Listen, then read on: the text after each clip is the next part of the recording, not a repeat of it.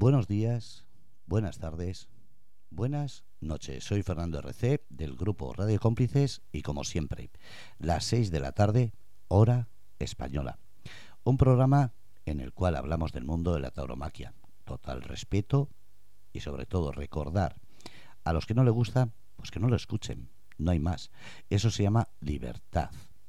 Aquí no se prohíbe ni se obliga a estar si no te gusta. Lo que hacemos es directamente estar en un programa en el cual hablamos desde la cultura, un programa en el cual la tauromaquia es denominado por el Ministerio como un acto cultural. ¿Que se pueden cambiar cosas? Ya se verá con el tiempo, pero ahora mismo la denominación de cultura está ahí y como tal merece el respeto, la visibilidad y sobre todo el tiempo para que así sea entendido, aceptado, respetado y sobre todo bien informado. Por eso tenemos el programa desde el palco aquí en Grupo de Cómplices. Porque una persona que además de apasionado es una persona conocedora de este mundo, lo dirige, lo crea y lo presenta. Se trata de Marcos Olombrada. Así que, Marcos, todo tuyo. Hola, Fernando, buenas tardes y buenas tardes a, a toda la gente que nos escucha semana tras semana. Pues bueno, hoy tenemos un invitado que yo creo que hacía falta que tuviéramos para que nos explique un, un poco sobre este mundo. Es eh, Lucas Manuel, es empresario taurino y a la vez es apoderado de, de un novillero. Lucas, buenas tardes. Marcos, ¿qué tal? Buenas tardes. Hola, buenas tardes a todos. ¿Qué tal? ¿Cómo estás? Pues mira, bien, aquí con la lucha, con la lucha constante. Bueno, lo primero, Lucas, que me, que me gustaría que le contaras a, a la gente que, que, no conoce el mundo del toro es eh, qué supone para vosotros como, como empresarios eh, montar un festejo mm, a nivel de... Eh, hay plazas que vais a, pliegos porque son concursos que, que hacen los ayuntamientos y hay otras plazas que van por, por licitación, que sacan la, las respectivas comunidades. ¿Cómo es ese, ese proceso?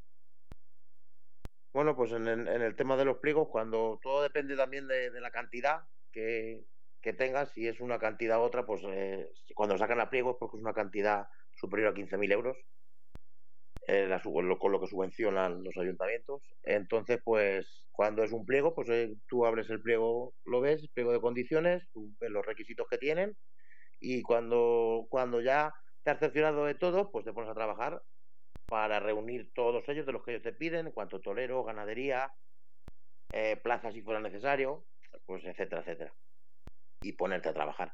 Y luego hay otros que, bueno, pues simplemente pues tú mandas tu oferta y esos son los que los que tienen que es el, el dinero que te dan es menor de 15.000 euros y ya pues bueno cuando ellos abren la oferta pues la que más se aproxima a lo que ellos quieren pues siempre te dan un siempre te dan un, un unas pequeñas pautas de más o menos lo que quieren y el que más se aproxima pues es con el que te vas a poner. Y luego hay otros que evidentemente pues no hay dinero. Yo en la mayoría de novilladas que he montado el año pasado pues no se ha recibido un duro de ningún sitio. Entonces no, no ningún ayuntamiento se ha desembolsado. Ha habido otras que sí que ha sido pliego y hemos concursado pero muchas pues no porque pues no se destina ese dinero que creo que es indispensable para fomentar la, la tauromaquia Efectivamente, Lucas. Pero también eh, me gustaría preguntarlo. Yo eh, el tema de los pliegos no lo, no lo domino ni, ni los concursos de, licitaciones, eh, pero sí que tengo entendido que en el pliego más o menos os dan una, unas pautas de, de, qué tipo de, de ganaderías le gustaría llevar a la feria, ¿no? y que los toreros eh, estén dentro de, de un margen de, del escalafón, ¿no? Eh, hay algunos que te dicen del 1 al 20, otros que te dicen que de los 10 primeros del escalafón. Eh, sí. ¿En algún ayuntamiento se te ha dado el caso de que te han pedido, pues si hay algún torero del pueblo, eh, contar con él, o, o, algún chaval que no estuviera entre los primeros del escalafón y tú hayas querido ponerle y te lo hayan admitido, o eso es cerrado y no permite variación? No, a ver, eh, lo que te ponen en el pliego, mm, hay en las ganaderías, hay muchos, hay muchos ayuntamientos que te dicen que quieren una ganadería de la comarca, quieren una ganadería de, de la provincia o de la comunidad autónoma. Ya cada ayuntamiento pues te dice más o menos lo que suma puntos, todo va sumando puntos. Y luego en el tema de los toreros, pues te pueden pedir desde los 10 primeros del escalafón o te pueden pedir por grupo, por el grupo A, del grupo B, o uno del grupo A, otro del grupo B. Entonces, pues ahí tienes ese margen para, para jugar. Y también hay casos, evidentemente, que según un torero local, pues que lo propongan. Y a mí me parece una cosa muy bonita porque lo primero para el torero es algo que, lo enorgullece, que lo disfruta, que, le hace sentir mejor, porque qué mejor que torear en, en su pueblo, en su ciudad, ¿no? Es, es, algo muy bonito. Luego la gente del pueblo, gente que lo conoce, esa cercanía que, siembras, pues al final se transmite en que va más gente a la plaza. Eh, niños mayores a, ver a tu convecino cómo, cómo va a actuar. Entonces, a mí eso es una idea que me parece buenísima, que cada común, que cada ayuntamiento eh, quiera exigir, evidentemente luego, bueno, pues dentro de los grupos, eh, del grupo A, del grupo B o de los 10 primeros del escalafón, o nombres propios, no sé, pues cada ayuntamiento tiene sus gustos, también es, también es lógico, y bueno que los expongan. El, tema, Lucas, de eh, los pliegos, habitualmente eh, ¿qué suele, suele ser? Eh, ¿Un festejo mayor, o sea, sea una corrida de toros o una de rejones, más una novia y un concurso de recortes, o eso depende de cada ayuntamiento, de cada lugar? Depende del pueblo, depende de lo que te pida el pueblo.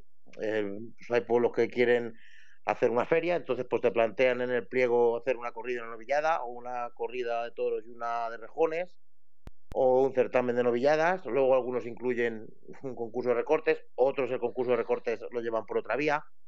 Hay pueblos que tienen varias fechas de fiestas y cuando te mandan un pliego, cuando tú te metes en el pliego, ves que tienes que licitar para dos fechas que en el tiempo pues pueden transcurrir cinco meses, seis, y ya bueno, te quedas el pliego y, y lo pones. No, no por obligación, cada pueblo pues tiene su, sus tradiciones y su y sus fiestas, entonces pues lo van acomodando a como, a como ellos pueden. Muy bien. Eh, el tema, Lucas, de, de montar un festejo taurino, eh, los que conocemos eh, este mundo un poquito, sabemos eh, la cantidad de, de, costes a las que los organizadores eh, os enfrentáis. A mí me gustaría un poco, sin meternos en, cifras ni en, ni en cantidades, que desgranases un poco lo que supone eh, montar un festejo, o sea, a nivel de eh, seguridad social, eh, de contrataciones de toreros, pues todo lo que lo que conlleva montar un festejo, pues son muchas muchas cosas las que las que tenéis que, preparar, ¿no? Para poder dar esos festejos. Sí, a nivel burocrático lleva sus lleva sus sus pagos, pero yo nosotros, yo te voy a comentar cómo nosotros nos trabajamos. Nosotros lo primero, cuando, cuando vamos a hacer un festejo, lo primero nos vamos es al campo. Te vas al campo, ves los animales, muy importante, y una vez que tú ya has decidido qué, qué corrida o qué novillada vas a llevar, pues se hace el contrato con el ganadero y se le da una señal proporcional y de ahí ya te pones a funcionar. Contratación de toreros, siguiente, consiguiente, pues bueno, ya negocias con los toreros y, y después ya te pones a lo que a mí menos me gusta, que es el tema burocrático y papeles, que evidentemente yo no lo hago, pero sí sé cómo funciona. Entonces, pues bueno, lo primero son las tasas y los permisos, eh, de ahí ya sumas la seguridad social, que es el importe un poco así más grande, por así decirlo. Luego, pues bueno, contratar cuadra de picar, eh, equipo médico y el equipo de UBI y ambulancia. Banderillas, etcétera, etcétera. Creo que no se me pasa ninguna cosa. Luego, pues seguro de responsabilidad civil. En fin, pues lleva, lleva varios traves buro burocráticos que pues que suponen un coste pues un poco elevado. Y a la hora, eh, Lucas, de, de, que tenéis, eh, por ejemplo, un pueblo donde hay que montar una, una plaza portátil, esa plaza portátil, eh, cuando me imagino eh, si tenéis vosotros, eh, la monta vuestra gente o contratéis una empresa que la monte, pero esa plaza eh, tiene también que, tengo entendido que tiene que pasar una supervisión técnica por parte de arquitectos municipales, eh, etcétera, para comprobar que está en las condiciones idóneas, que el, tendido eléctrico también está en condiciones, que, o sea, que tiene que pasar una serie, por así decir, de medidas de seguridad eh, también que eh, lógicamente también conlleva un, un desembolso, ¿no? Un desembolso y un trastorno, porque a la hora de ser portátil, pues claro, pues tienes que traer la plaza, adecuarla, la plaza tiene que venir con su, con su legislación, con sus papeles, luego hay diferentes comunidades en, en, España, dentro de sus comunidades, pues cada una exige unas cosas. Yo solo he hecho una en, en Castilla-La Mancha y bueno, aquí pues la plaza vino bajo esa legislación que a otra comunidad no podría haber ido, pero estaba aquí en esta comunidad, es una empresa de esta comunidad y aquí mm. vino. Tiene que venir el, arquitecto y hacer un, certificado y con ese certificado pues se puede dar para, para adelante el, festejo si no es imposible. O sea, si no la Junta no te lo autoriza. Y, y previo pago, claro. Lógicamente. Eh, también, eh, Lucas, eh, me imagino en el caso de, las plazas portátiles, aparte de, como tú has dicho, la contratación de, los médicos y, de la UBI móvil con el, con el personal que, la lleva, también, eh, como nos comentaba el, doctor Crespo eh, la semana pasada, hace falta ese quirófano móvil, ¿no? También eso, me imagino que lo contratéis con la misma empresa de ambulancias o con otra empresa externa. No, la misma empresa de ambulancias es la que te trae el quirófano y, la ambulancia o las dos ambulancias que, te hagan falta, anexas, eh, no va, la ambulancia y el equipo médico no va junto, pero sí que las, las empresas que llevan el tema de ambulancias, pues eso sí que ya te proporcionan todo. te proporcionan el, el y te proporcionan las otras ambulancias. Muy bien. El tema, Lucas, eh, que yo veo para, para vosotros, para los, los organizadores de espectáculos, eh, por así decir, el momento más delicado, eh, ya fuera de, trámites burocráticos y, licitaciones, es el momento del, del, embarque de los toros en el campo y el momento del enchiqueramiento en la plaza, ¿no? Porque son los dos momentos en los que una puerta de tiempo un, movimiento por parte eh, de, alguien que no está a lo que debe, eh, a vosotros os puede ocasionar un, un, gasto importante y una avería importante, pues si un toro se estropea, eh, por lógica debéis de cambiarle, ¿no? Entonces, esos momentos, ¿cómo los vivís vosotros? Bueno, pues se viven complicados, se viven muy, muy, muy complicados, Marco. Yo, yo soy de los que yo me voy a marcar sea la hora que sea y sea donde sea, aunque me tenga que hacer 600 kilómetros, yo cojo el coche, conmigo viene una persona que es la que lleva, la que lleva, digamos, el tema técnico y profesional, que es don Manuel Castellanos, que es la persona que, trabaja con nosotros. Los dos cogemos el coche, nos vamos a embarcar y a la hora del, cuando hemos hecho desembarque, desembarque y cuando es enchiqueramiento, pues enchiqueramiento. Entonces, pues claro, ahí ya no solo que se te pueda, un toro se puede hacer daño, se puede desgraciar, y tengas que asumir el coste de ese toro, porque esa responsabilidad es tuya y el coste de ese toro lo pagarías tú, ya no solo eso, sino que en, que en cualquier mal movimiento, cualquier, mm, cualquier cosa que, no le des importancia y un toro coja alguna algún vicio o, algo que tú no aprecies, pero el toro se haya hecho daño, luego después ese toro tiene que salir a la plaza. Entonces, mm, tienes que, tener mucho, mucho, mucho cuidado, tratarlos con mucho mimo y hacer las cosas muy despacio. Como, como casi todo en el toreo hay que hacerlo todo despacio. Y esa es la manera de, bueno, principalmente, claro, nadie quiere tener pérdidas, pero luego después para que el buen funcionamiento del espectáculo eh, sea así, la gente disfrute, pues hay que tener muchísimo cuidado. Efectivamente, porque no sería la, primera vez eh, que vemos que, que, ocurre a la hora de, de, bajar los toros del camión o, o, a la hora de enchiquerarlos, que muchas veces eh, la gente se piensa que tú estás ahí arriba subido, el toro está bajo en el corral y el toro no, no está pendiente, ¿no? Pero los toros tienen ese sentido que a cualquier mínimo instinto ellos enseguida se, se revuelven y sobre todo tienden a derrotar, ¿no? Entonces, un derrote en una, en una puerta, en, un burladero, eh, en una pared, supone que ese toro se puede eh, dañar un pitón y, y claro, ya ese toro está en la plaza, ese toro es tuyo, ese toro no pasa reconocimiento y te toca traer otro toro para, para eh, solventar los animales que tú tienes que lidiar, ¿no? Entonces es ya otra vez eh, mover camión para arriba, para abajo, a la ganadería, o sea que es otro, otro eh, quebradero de cabeza, ¿no? Yo normalmente siempre suelo, siempre suelo cargar algún sobrero de más para, evitar esto, pues si ocurre. Hasta hoy, gracias a Dios, te puedo decir que, no se nos ha desgraciado ningún toro y hemos tenido esa gran suerte. Pero la gente no es consciente. Yo, la verdad es que me pongo muy serio, porque cuando estamos en. Cuando tú estás embarcando, bueno, el mismo mayoral, los vaqueros, el ganadero, son gente que están todos los días con los animales y saben hacer las cosas perfectamente. También puede ocurrir, porque puede ocurrir, pero es más complicado. Pero a la hora de, de llegar a unos corrales, a un desembarque, pues allí están los veterinarios, el delegado y luego mucha gente que le gusta ver y a mí me encanta que la gente lo vea porque creo que hay que enseñar. Lo, bonito de esto creo que hay que enseñarlo.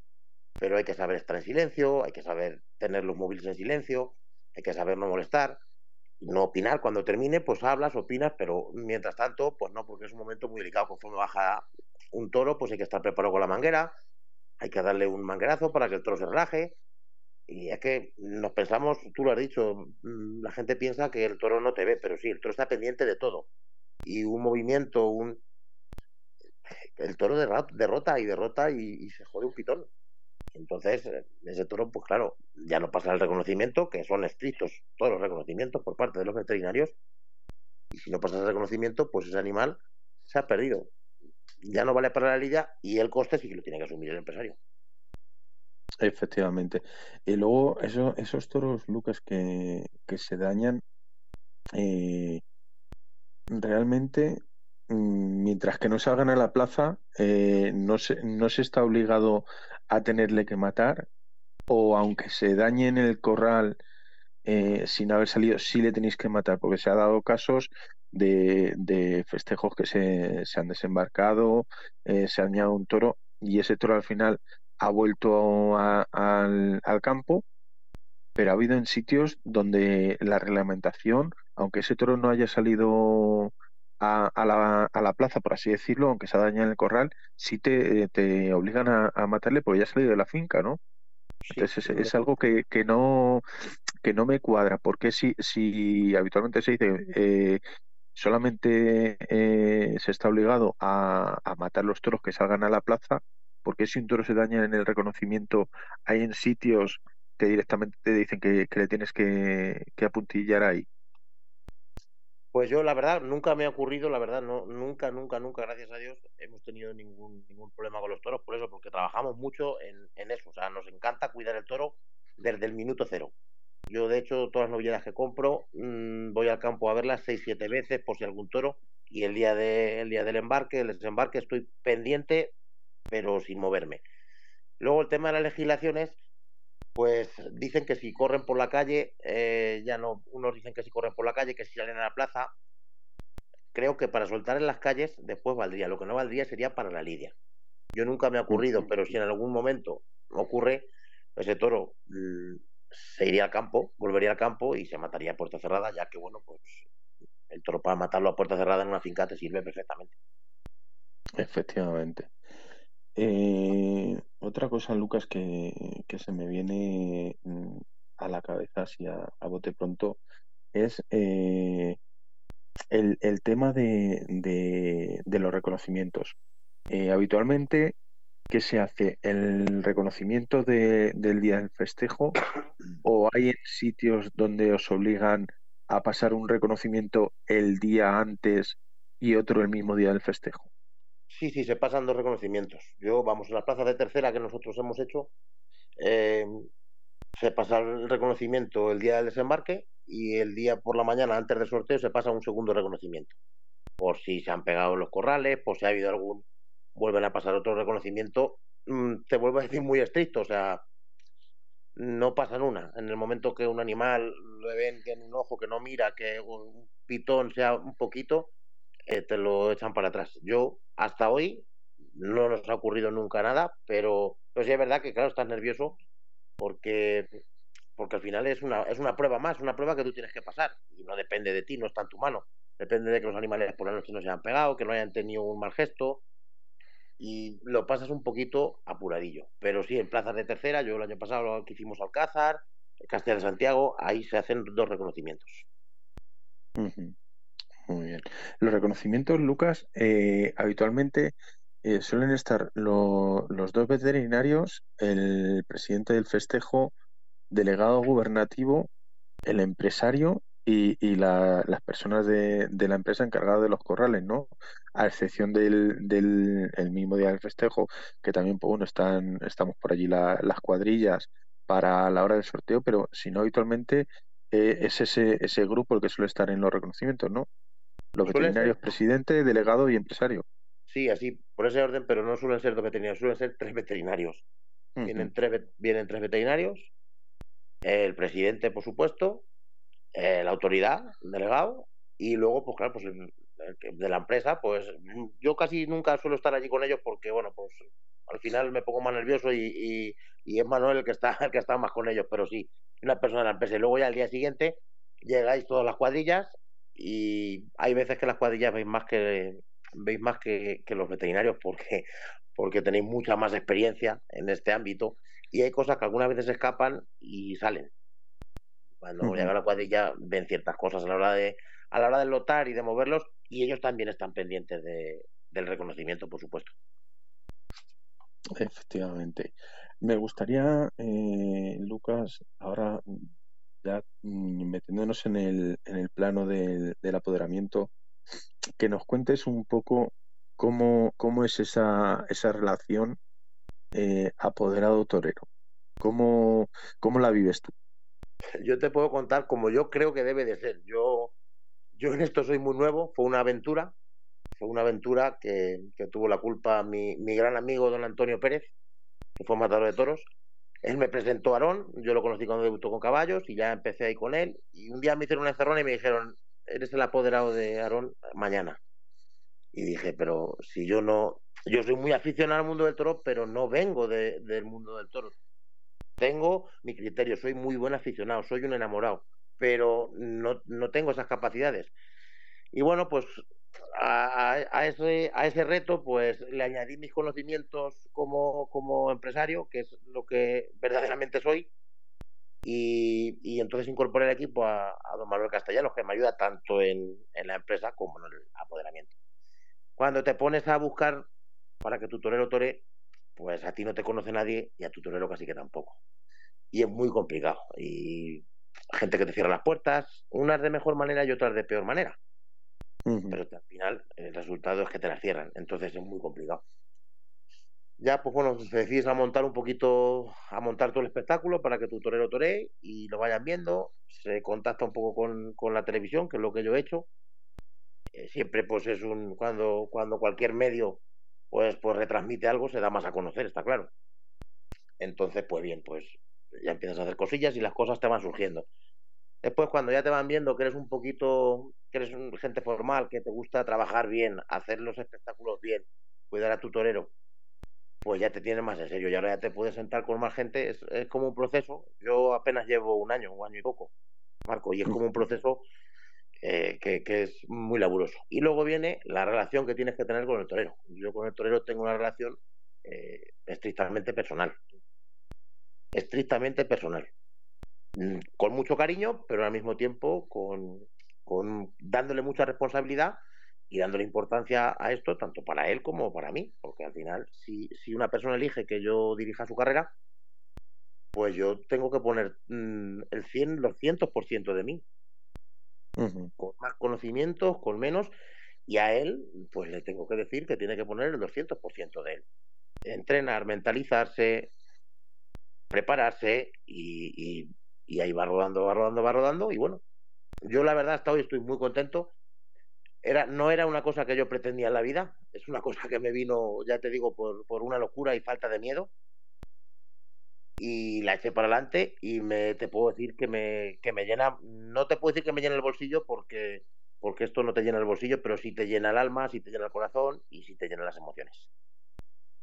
Sí, sobre todo eh, también, eh, Lucas, eh, yo pues bueno, eh, tú, tú bien lo sabes y, y la gente que me conoce también, también lo, lo, saben, que a mí también me gusta, pues dentro de mis posibilidades, eh, aunque yo soy de paz, pues si algún eh, noviero me pide ayuda, eh, yo creo también lo importante y lo que más no, no, nos llena a nosotros sobre todo es que ellos valoran el esfuerzo que tú haces tanto más como tú valoras el suyo y, que al final se crea eh, un, vínculo ya no eh, profesional sino también en parte familiar, ¿no? Porque en parte es como si fuera, mm, por así decirlo, un hijo, un hermano, un, o sea, ya es parte de tu familia, ¿no?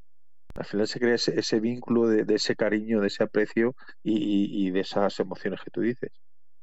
Yo, mi, mi trato con Aarón es, de padre a hijo. No, bueno, por edad sí encallaría, pero bueno, no es, no es la cuestión. Eh, mi trato es de padre a hijo. Yo, él está en mi casa eh, con mis hijos, mi madre, mis hermanos, mis sobrinos, o sea, él es uno más de la familia. Y te digo que, claro, tema de las emociones, pues se pasa bien cuando todo va bien y se pasa mal cuando, cuando este chico pues está ahí delante, porque al final lo consideras de tu familia, lo quieres y sabes que se está jugando la vida. lo sabes literalmente. Y, entonces, pues ahí es donde te viene un poco el, el, lado malo que tienen las emociones. ¿Que merece la pena? Sí, merece la pena. Si la gente conociera un poquito este mundo desde dentro, eh, desde dentro, desde lo que es la liturgia de vestirse, de prepararse, del sacrificio que llevan estos chavales por querer ser toreros.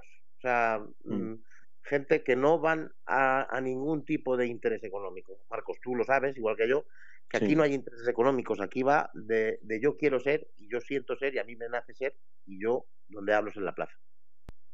Efectivamente. Y tener eso y disfrutar eso y poder, mm, poder yo compartir con mis hijos, yo tengo dos hijos pequeños, y poder yo compartir con mis hijos, que ellos vean los valores que tiene esto, el respeto, la educación. Yo hace poco conocí a un chaval con 11 años que está empezando, está en una escuela y me tiene enamorado porque eh, es de la misma edad que mi hijo, un año menor, pero, pero es un chaval que se ha, se, ha, se ha adoptado de tal manera a los, a los valores que tiene el toreo, al respeto, a esa forma de ser. es un mini hombre con 11 años. Y eso en la sociedad hoy en día no se ve, eso solo lo encuentras dentro del mundo del toro. Solo Efectivamente, porque les obliga a madurar antes. ¿Mm? Así es, así es. Y yo, vamos, me tiene, o sea, me tiene enamorado, o sea, se llama Beltrán, me tiene el otro día toré una becerra, eh, yo estuve y a mí me emociona, o sea, me emociona ver mm. cómo es, cómo, cómo se quiere superar, cómo escucha, cómo aprende. Luego, antes de torear, después, el respeto, la educación, el saber estar con 11 años, hoy en día con 11 años eso no se encuentra. Ojalá, ojalá los valores que hay dentro de la tauromaquia los tuvieran instaurados eh, en la población. Ojalá esos valores y ese respeto al animal, tanto que critican que, si tortura, que si ese respeto al animal lo tuviera la sociedad, mm, creo que sería un mundo mucho más bonito. Efectivamente. Mira, yo precisamente has, dicho una cosa que es lo que yo siempre, eh, en todas las entrevistas y, siempre que hablo eh, del toro, es de lo que, de lo que hago gala, y es precisamente de esos valores que a nosotros este mundo no, nos, nos inculca o no, nos enseña, que cada día están más faltos en, la sociedad. Y, es eso, como tú bien has dicho, es ese respeto, es ese, eh, esa atención, ese saber eh, eh, escuchar, saber dirigirte a la gente que tienes al lado con la máxima educación, sin ningún mal gesto, aunque te puedan estar mm, diciendo perro judío, ¿no? Que tenemos ese, ese, ese carisma, ese talante, esa, esa templanza, ¿no? De, de, de saber separar las cosas y siempre te dirijas a quien te dirijas, te hable mejor, te hable peor, te trate mejor, te trate peor. Tú haces gala de esos valores del respeto y de la educación, ¿no? Que yo para mí es lo, principal y creo que es eh, lo que más falta en esta, en esta sociedad. Yo tengo unos valores férreos de, de mi casa, gracias a mis padres y a mis hermanos, y esos valores férreos los he llevado a cabo toda mi vida y los sigo llevando. Cuando entro aquí en el mundo del toro me encuentro esos valores multiplicados, o sea, mm, pero multiplicados. Aquí hay respeto hacia las personas mayores, aquí hay respeto que, esto en la calle no se tiene. Yo, mira, así por curiosidad, te voy a comentar, cuando yo entré en el mundo del toro me dijeron, madre mía, ¿dónde te has metido? Aquí solo hay sinvergüenzas, aquí vienen a estafar y, a ver, yo te digo la verdad, muchos políticos roban y yo no digo que todos los políticos sean unos ladrones. Habrá alguien, no, se puede, no se puede generalizar. Pero yo te digo, como mi experiencia como empresario, ¿vale? En el sector que yo estoy, ojalá fueran la mitad de buenas personas que son en el mundo del toro. Ojalá. Pero eso no existe. O sea, mm, es otro tipo de gente, carecen de valores, carecen de, o sea, no tienen principios, ningunos, ningunos. Es todo, es todo material y materialismo, y sin embargo, tú vienes aquí y ves a, un chaval como Aarón, con 20, 22 años, que la única aspiración que tiene en su vida es ser matador de toros. Y se juega la vida para ello y no quiere pasar por encima de nadie, quiere salir a torear y estar mejor que su compañero. Pero su compañero antes de salir le desea suerte. Y si a su compañero mm, lo coge el toro, el primero que está quitándolo es él. Te hablo de él porque es el, que, que nos entiende, ¿no? Pero es que son todos iguales. O sea, mm. puede haber rivalidad, puede haber, pero al final en la plaza se dejan la vida. Lo hemos visto un montón de veces en imágenes. Eh, es que es la realidad y eso fuera del mundo del toro no existe. Por mucho que me digan, yo en mi negocio, el que puede te pisa, no te pisa, te entierra. No te pisa, te entierra. Y aquí no. Aquí hay mm, ese respeto torero, ese valor torero, que está aquí, que, es latente. Y yo de eso disfruto y me nutro y me hace crecer y querer cada día hacer muchas más cosas de las que hago.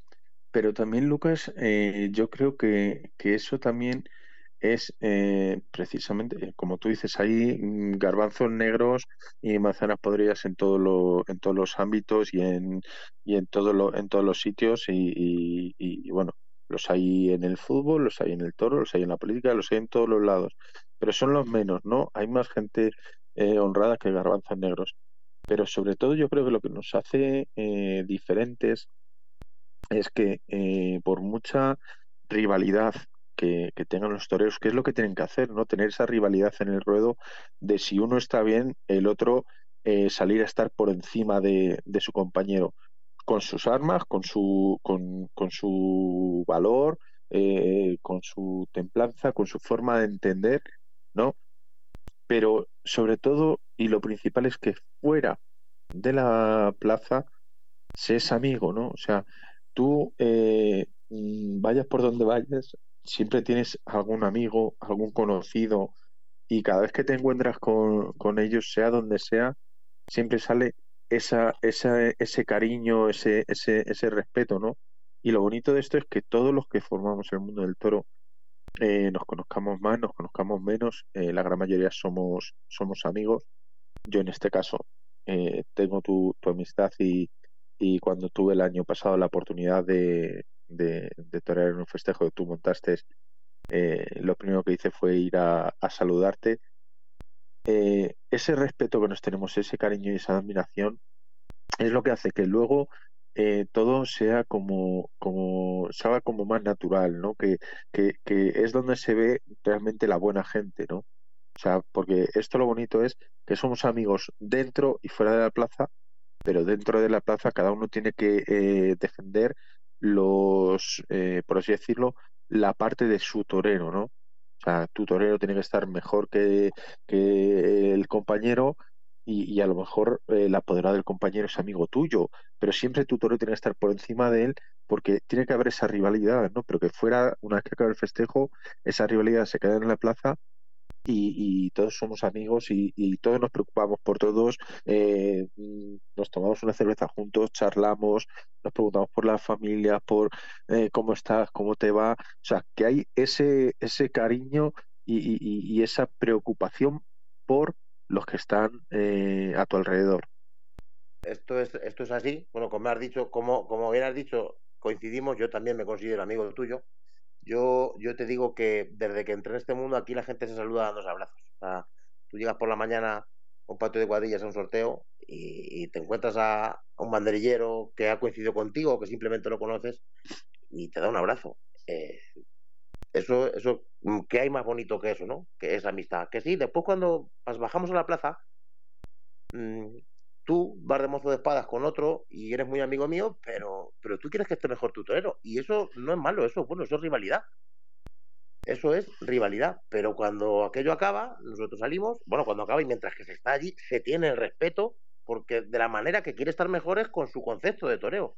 con su forma de torear, de, cómo torear, de cómo si puede hacer un quite, de cómo de, cómo expresarse, porque al final ellos se expresan en la plaza toreando, ¿no? Es, su manera de expresarse. Pero cuando aquello termina salimos y tanto los que se están jugando la vida como los que nos la jugamos menos, que estamos en el callejón, yo como empresario, como apoderado, tú como mozo de espadas, eh, lo estamos sufriendo igual.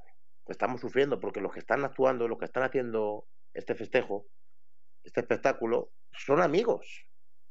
Son amigos. Entonces, tienes en, ese, esos nervios en el estómago de, que no pasa nada y que al mismo tiempo todo salga bien, tenga la mejor tarde, corte las orejas y, triunfe. Efectivamente.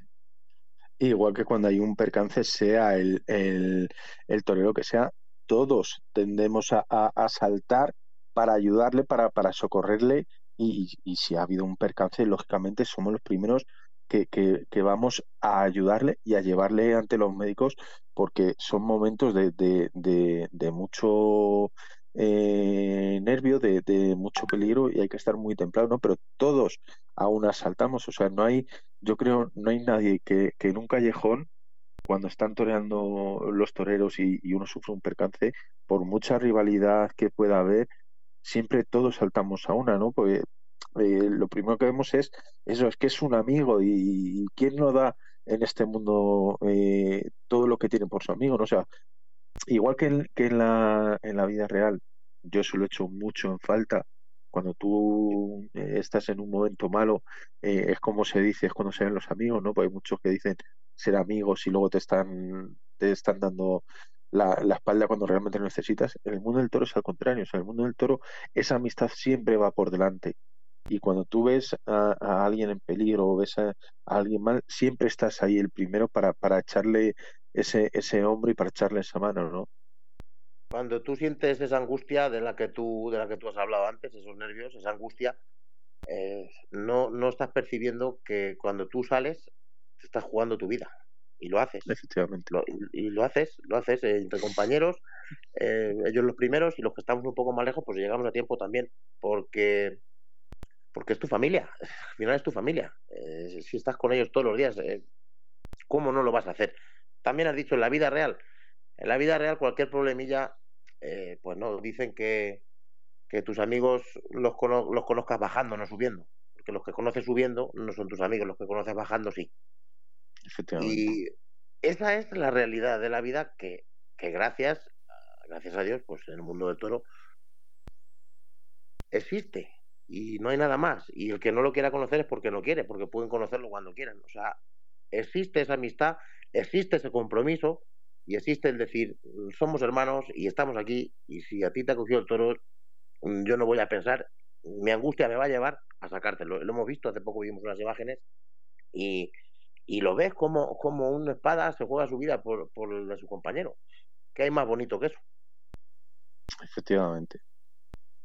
Es así, es como tú dices, esa, en ese momento de peligro muchas veces nos olvidamos y, somos tan inconscientes, como yo digo, que, que, no nos importa eh, el peligro al que nos exponemos, ¿no? Al, salir a ayudar a, alguien que ha sufrido un percance, que si lo, tuviéramos que pensar fríamente, eh, no sé si tendríamos el valor de hacerlo, ¿no? O sea, es algo que hacemos inconscientemente porque estamos en ese momento tan metidos en, en, lo que está en lo que está pasando, tan metidos en, en nuestro mundo, en, en, nuestra profesión y en que, como tú bien has dicho, son eh, nuestra familia, que esa inconsciencia eh, no te permite pensar fríamente lo que, lo que vas a hacer y lo que a lo que tú te expones, porque claro, el animal en la plaza puede arremeter contra cualquiera.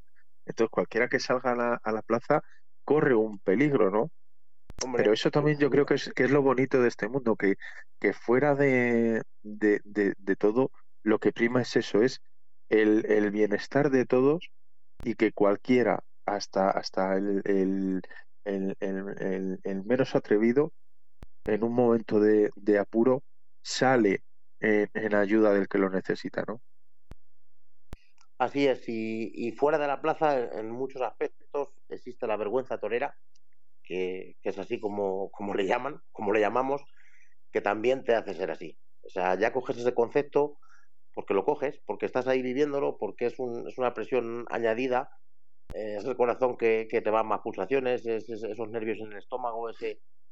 Y tú eso, todo eso lo vas adquiriendo, lo, vas normalizando, ¿vale? Lo vas interiorizando en ti y al final se convierte en ti. Y, la vergüenza torera que se llama, o sea, es que es así, fuera de la plaza también se es torero.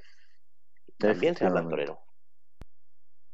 Y sobre todo, Lucas, y yo creo que, que lo más importante, eh, o yo por lo menos lo, lo, veo así, a lo mejor eh, otras personas no, pero yo, si algo me, me enseña esta profesión, es precisamente eso, a esa templanza que tenemos que tener en, en momentos de, de dificultad, de, de peligro, de, de, adversidad, luego tú lo llevas a, la vida misma y cuando tú tienes en, la vida un, problema o, o, te viene un bache o te viene un golpe duro, eh, como que lo, lo, asumes de otra forma, con otra templanza, con otro, eh, no sé, como de una forma diferente a la que a lo mejor cualquier otra persona normal y corriente lo, lo asumiría, ¿no? En ese sentido, tenemos esa, esa eh, tranquilidad que nos permite el, el, el reflexionar y el, el, intentar buscar la, la mejor forma de, de, afrontar ese, ese golpe o ese varapalo que nos viene, ¿no? Esas tablas, esas tablas te las dan las vivencias y, y las vivencias, los valores, el respeto, la admiración por el compañero. O sea, esas tablas ya, cuando tú entras en este mundo eh, y empiezas a coger estas pequeñas pinceladas y empiezas a ver que, joder, es que esta persona actúa así y esta persona ha venido y ha hecho esto. Y te das cuenta yo que no yo que no vengo del mundo del toro nada más que simplemente como aficionado y había estado en muchísimas liturgias de vestitoreros en callejones con amigos no con la responsabilidad que cogió ahora porque ahora sí es verdad que, que cogió pues responsabilidad que, se le añade la presión de, bueno de, todo un cúmulo de cosas pero conforme vas entrando y tú vas viendo esos pequeños detalles esas pinceladas que a ti te llenan poco a poco eh, al final tú dices es que yo quiero vivir así, es que esta es la verdad de la vida, es como hay que ser la vida, es como hay que andar por la vida. Mm, puede parecer un atrevimiento, ¿no? Pero, pero es que es la realidad, Marcos, por la vida hay que andar así, con verdad, por derecho, con vergüenza, con respeto y con valores, cosa que hoy en día no existe en la sociedad, no existe. Y sin embargo, la tauromaquia las tiene y no lo valoramos. O sea, bueno, nosotros sí lo valoramos, los que estamos dentro del mundo de otros sí lo valoramos, pero hay gente que no se para a pensar en, en, en, la cantidad de valores que tiene el mundo del toro. ¿eh? O sea, es que es incalculable. Tú lo sabes igual que yo, que desde el más, mm, cualquier mínimo detalle que tú puedas percibir, hasta, hasta el de jugarte la vida. Están aquí y son latentes. Y es muy bonito vivirlo y te engancha. Te engancha al final un aficionado como yo o como tú, pues al final te vas enganchando, te vas enganchando y es un momento que dices, joder, es que yo quiero vivir así. Efectivamente, Lucas. Y de hecho yo creo que es eh, de los pocos ámbitos en los que todavía en muchos momentos eh, vale más un, una palabra o un apretón de manos que cualquier otra cosa. O sea, creo que es en, en, en el de, de, los pocos espectáculos o de las pocas artes en las que la palabra y, lo que tú acuerdas eh, con un apretón de manos tiene vigencia y no hay papel que eso lo mueva, ¿no? O sea, es, es lo bonito también de esto, que, que todavía en este mundo la palabra y, el apretón de manos vale casi más que un papel firmado. Vale, en el mundo del toro vale mucho más. La vergüenza torera, o sea, vale, mal, vale mucho más. Una palabra que tú hayas dado y no hayas cumplido, es un torero, alguien de este mundo, eh, lo valora mucho más que todos los contratos. Yo te pongo un ejemplo. Yo en mi negocio firmo tres contratos y los refirmo. Y aún así tienes problemas, porque la gente eh, no tiene palabra. No tienen palabra. Existen traiciones, existen intereses que no van a ningún sitio. Aquí, si, si tú das una palabra, es, mira, la primera cosa que me enseñó Manolo. Manolo me dijo, cuando tú digas una cosa, la tienes que hacer. Y le dije, Manolo, hombre, yo en mi vida acostumbro a cuando digo una cosa la tengo que hacer. Y me dijo, no, no, no. Pero aquí, si tú dices que esto va para adelante, si te has equivocado, como si has acertado, tú ya has dado la palabra. No vale que no haya firmado. No, no, no, no. Tú ya has dado una palabra. Y una palabra va por delante de un hombre. El día que no respetes tu palabra, estás fuera de aquí. y es la realidad. Y, y así es como debería de ser, así es como debería de ser. Y por desgracia no es.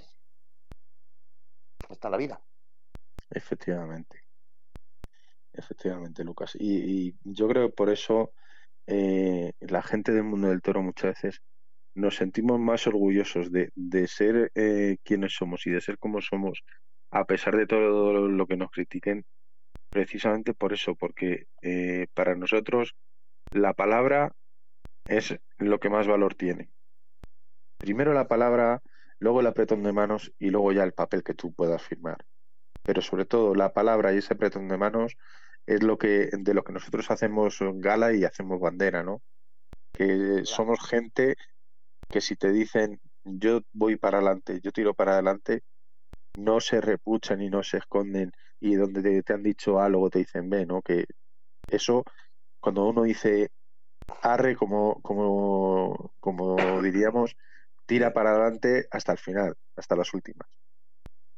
Las críticas, bueno, pues las críticas siempre van a venir, siempre van a venir de un sector que, que, no conoce y que se autoproclaman mal llamados animalistas o ecologistas o no sé cómo se autoproclaman porque yo ya sinceramente no los escucho, me detuve a escucharlos y los escucho en todas las críticas, como decía Camilo José Cela en una entrevista.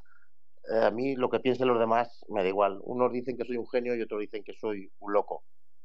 Probablemente los dos tengan razón, pero seguramente uno sí. Entonces, las críticas de los demás, pues son de los demás. Nosotros sabemos aquí cómo, cómo se es y el que lo quiera saber se le abre las puertas, porque aquí esto no es un mundo cerrado, aquí escuchan a todo el mundo y está todo el mundo deseando enseñar eh, el mundo del toro. Si es que el mundo del toro está abierto, el que no se moleste por ir es porque no quiere, porque está abierto a todo tipo de personas. Yo hay un montón de gente de mi círculo de amistad que, que eran muy aficionados como yo y cada vez pues están volviendo más aficionados porque están encontrando que es que yo puedo ir a un apartado, yo puedo ir a un sorteo, yo puedo, sí, claro, hay que ir en condiciones, hay que ir con respeto, sabiendo lo que se está, pero tú puedes ir a esto. Por supuesto, yo todos los, todos los festejos que hacemos, todos los espectáculos, me gusta hacer el sorteo público, porque quiero que la gente vea cómo se sortea. Porque un sorteo, un sorteo tiene un montón de sensaciones, eh, eh, es la magnitud que tiene un sorteo, esa liturgia, ese, ese santiguarse, que va a meter la mano para coger el lote que quieres. No hay trampa ni cartón, están los lotes ahí. Marcos, tú lo sabes. Tú lo sabes. Efectivamente, sí, sí. de hecho, de hecho acuérdate, acuérdate el año pasado en, en Honrubia que tuve que meter yo la mano porque los banderilleros de, de la cuadrilla eh, que llevaba ese día el maestro Castaño y, y, el, el, apoderado no, no quería meter la mano porque ya en anteriores sorteos pues eh, habían, por así decirlo, habían elegido la bolita del lote malo, ¿no?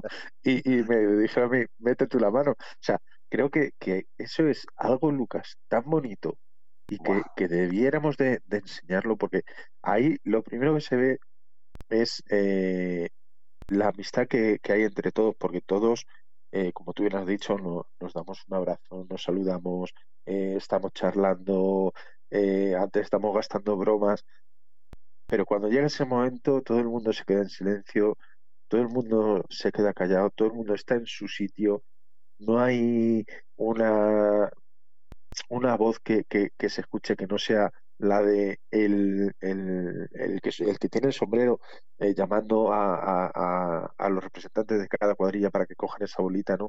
¿Con qué eh, mismo y con qué presión abre uno esa bolita? ¿Con qué, qué mismo desenrosca el papel para ver el lote?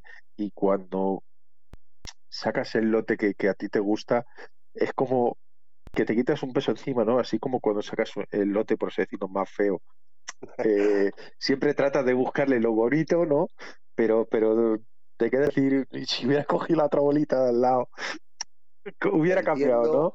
Te entiendo perfectamente porque, mira, a mí me pasa, Aarón, me gusta que saque yo, que vaya yo a, a, sortear y que meta yo la mano.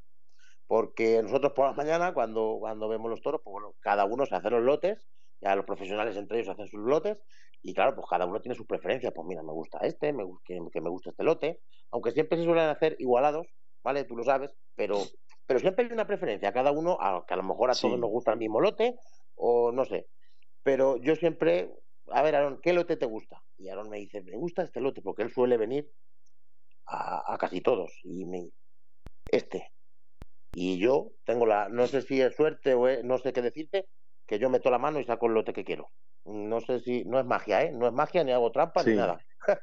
yo meto la mano, luego, pues claro, siempre, bueno, pues mi niña pues le gusta sacar también algunas veces, algún amigo, y a ver, hay que darle oportunidad a todo el mundo de que participe porque es así. Pero Aaron siempre, sácalo tú, sácalo tú, porque, porque sabe que es así. Pero es que es, es tan de verdad, o sea, es decir, es ver la verdad de esto.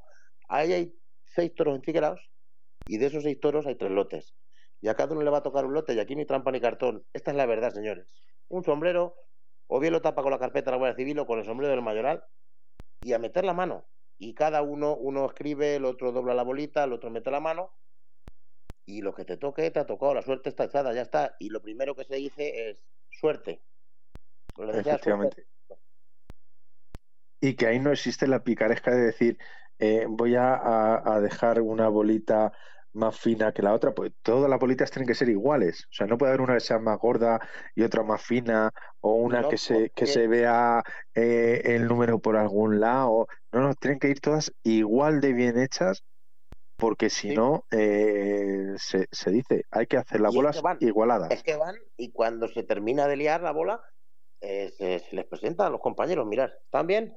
Sí, perfecto se meten. Efectivamente. O sea, es que se, se controla todo en, en, una, en una amistad constante, en una amistad constante ahora de que se van a jugar la vida y, y, con respeto, con educación y con verdad. Yo, uno escribe en el papel, el otro dobla, luego comprueban al sombrero.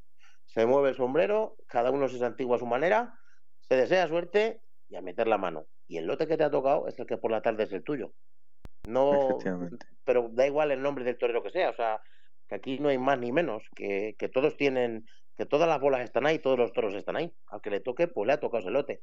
Luego, a lo mejor, hay veces que te piensas que un lote es mejor y sale peor.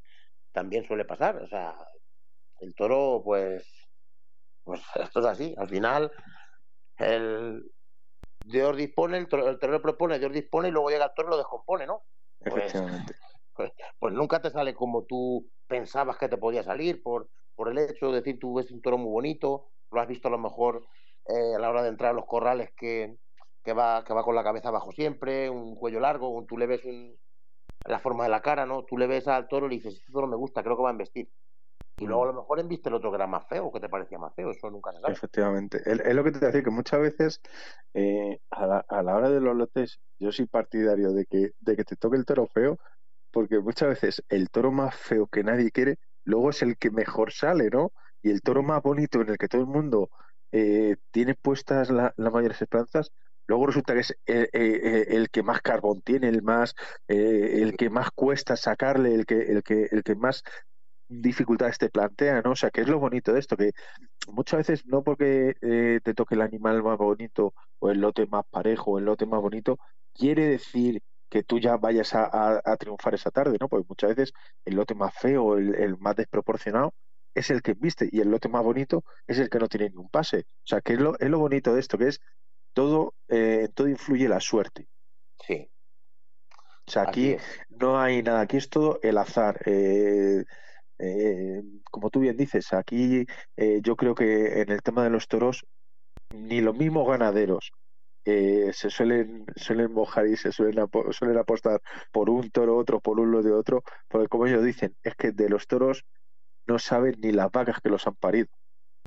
Sí. Y qué verdad es, ¿eh? Y lo, tienen, y lo tienen muy claro. Yo siempre intento, a la hora que monto yo algo, claro, pues yo soy el que va a comprar los animales, ¿no?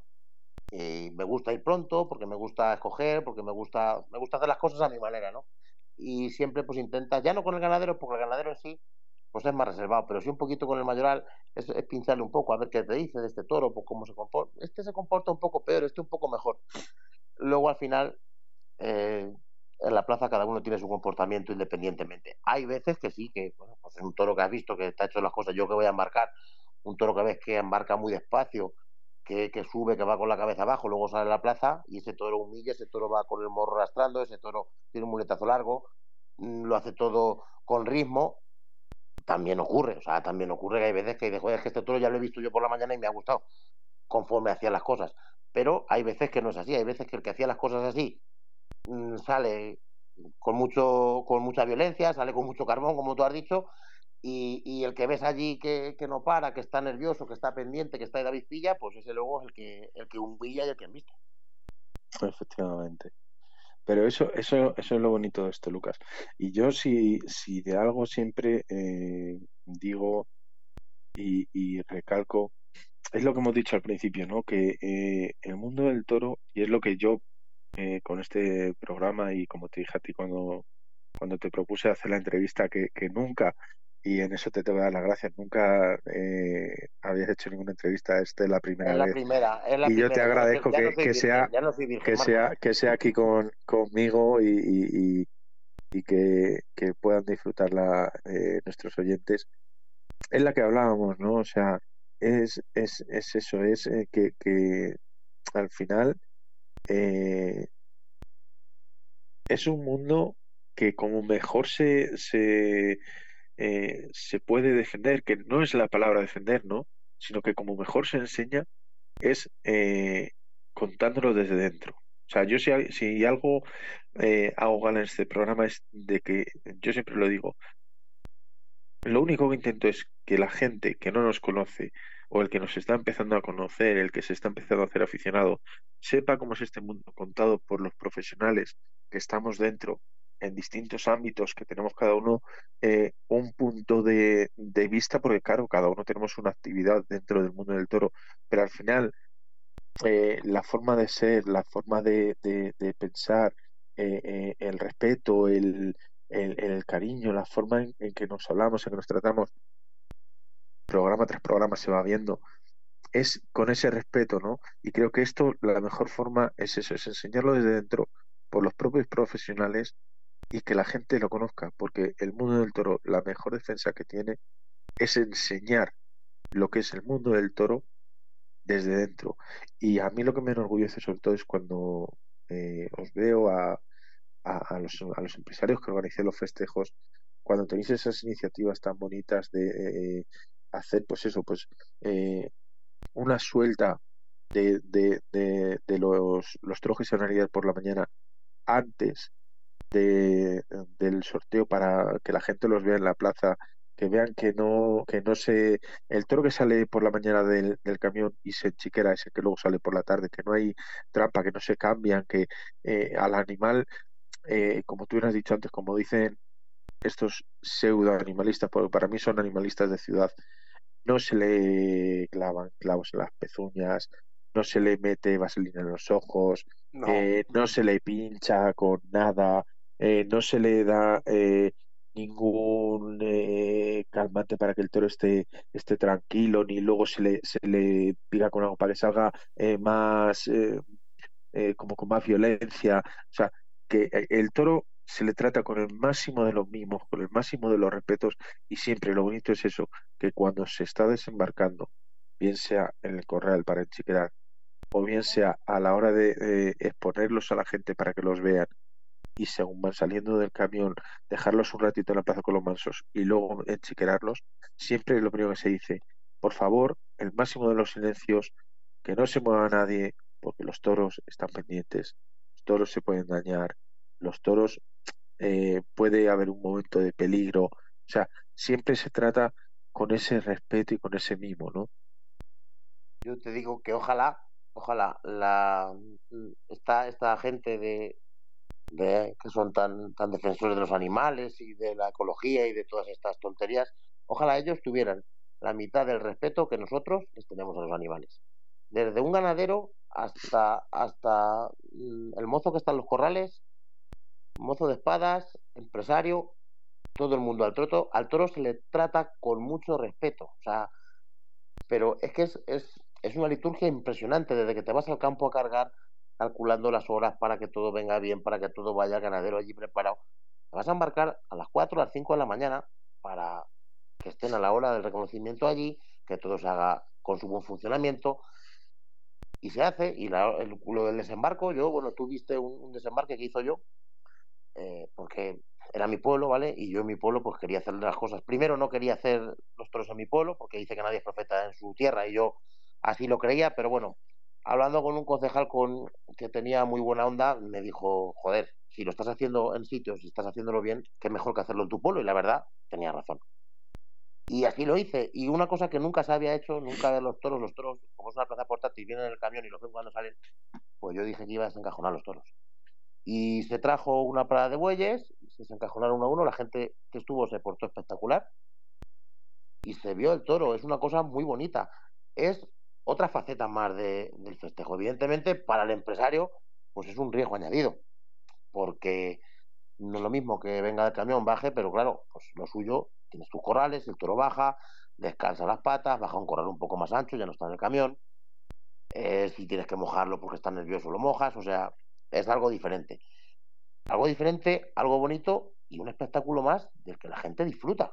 Porque es que la gente disfruta, está viendo el animal, la gente que no tiene la posibilidad de ver animal en el campo, porque, porque no tiene cerca ninguna ganadería, o porque no tiene los medios, o porque simplemente no sabe que los puede ver, ¿vale? pues esa gente va allí por la mañana, además yo lo hice de manera gratuita, y vaya a ver los de por la tarde, pero es que esa gente se va con una ilusión a comer. Esa gente se fue a comer con la ilusión del toro colorado que he visto, número tal, a ver a quién le toca. Esa es la ilusión que tenemos los empresarios, que tenemos que, que, compartir, que contagiar, que la gente la coja, que, la gente quiera el toro y conozca y aprenda y sepa y vea que me ha gustado el número 8. Eso es bonito. Y en las plazas que he hecho con corales, que no he hecho desembarco, yo los traigo el día anterior y desde que se hace el reconocimiento, los toros se quedan tranquilos, ya por la tarde, después de comer, hay puertas abiertas para pasar por los corrales. Y hay dos o tres personas allí encargadas de que la gente pase y los vea, sin que los moleste. Y se ven los animales. Y, van, y, pueden, y después van y sacan su entrada. Pero ya están viendo el producto de lo que ellos van a ver después. Entonces, pues es una cosa que yo creo que es imprescindible para, para atraer más gente al final a los toros. Efectivamente, Lucas, lo bonito es, es eso, es darle a la gente motivación eh, e ilusión para que, para que acudan. Bueno, pues yo, Lucas, ya se nos ha pasado una hora, fíjate, tú que, que tenías miedo a, a que no se bien las cosas. Yo creo que eh, se nos han quedado muchas cosas todavía que contar, ¿no? Pero, pero bueno, eh, más adelante si Dios quiere, volveremos a, hablar contigo. Eh, yo no sé si Fernando tiene alguna pregunta que hacerte él o alguna pregunta que haya lanzado por ahí. Se nos ha ido el tiempo, Fernando. Yo no me, no me, no me pensaba que ya se había pasado la hora, pero bueno, te pido disculpas. No pasa nada. Eh, Mira, habéis tenido suerte los dos, porque resulta que la entrevista que era ahora de 7 a siete y media ha fallado, así que eh, he podido alargarlo. Pero sí hay una pregunta que me gustaría hacer a Lucas como empresario, como emprendedor. ¿Qué fue primero? ¿El pensar en montar eh, como emprendedor un negocio o la pasión lo guió a este mundo de la tauromaquia? La pasión. A mí me llegó por la pasión y por el amor, porque se puede decir que esto es una forma de amor, y un amor muy bonito. Yo conocí a un chaval muy joven, lo conocí en Madrid en, viendo los toros, pero no me di cuenta de él, hablé con él un poco, pero no me di cuenta. Y al poco tiempo me llamó mi amigo Antonio y me dijo que íbamos al campo a tentar con un chaval de Alcázar de San Juan. Oye, ¿te vienes? Yo por aquel entonces vivía en Madrid, pero era Semana Santa y estaba aquí en Cuenca, en el pueblo.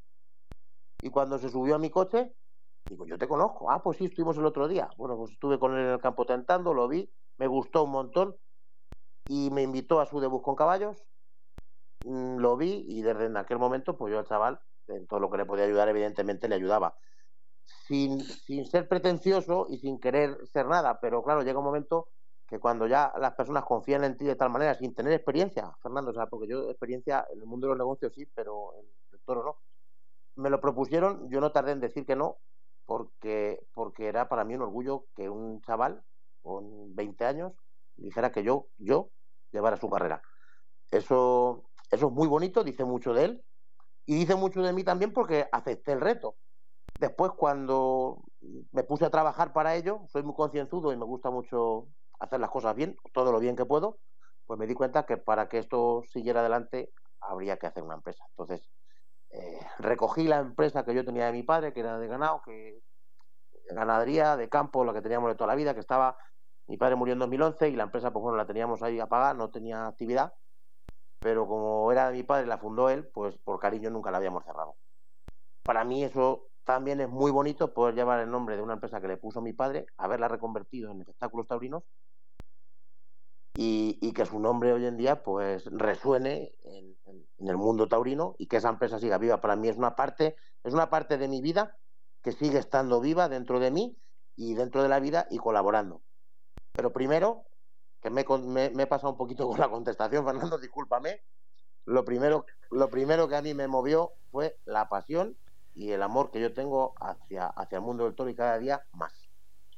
Pues esa es la respuesta que espero la gente comprenda que tiene el mundo del toro para atrapar tanto a tanta gente. Bueno, pues muchísimas gracias a los dos. Marcos, si quieres ya despedir.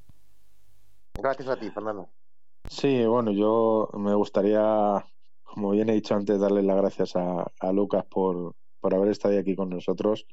Espero que haya disfrutado de, la entrevista, que, que, se haya sentido a gusto, que es lo que intento que, todos nuestros invitados se sientan a gustos, eh, que hayamos podido eh, enseñarle una, una parte eh, que desconoce el aficionado, que se la hayamos podido enseñar desde, desde esta, esta charla.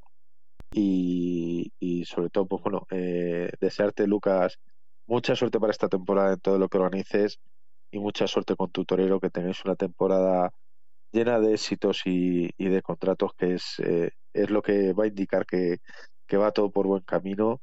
Y lo que siempre te he dicho, eh, sabes que aquí tienes un amigo, en lo que necesites, en lo que te pueda echar una mano, nada más tienes que, avisarme que ahí estaré.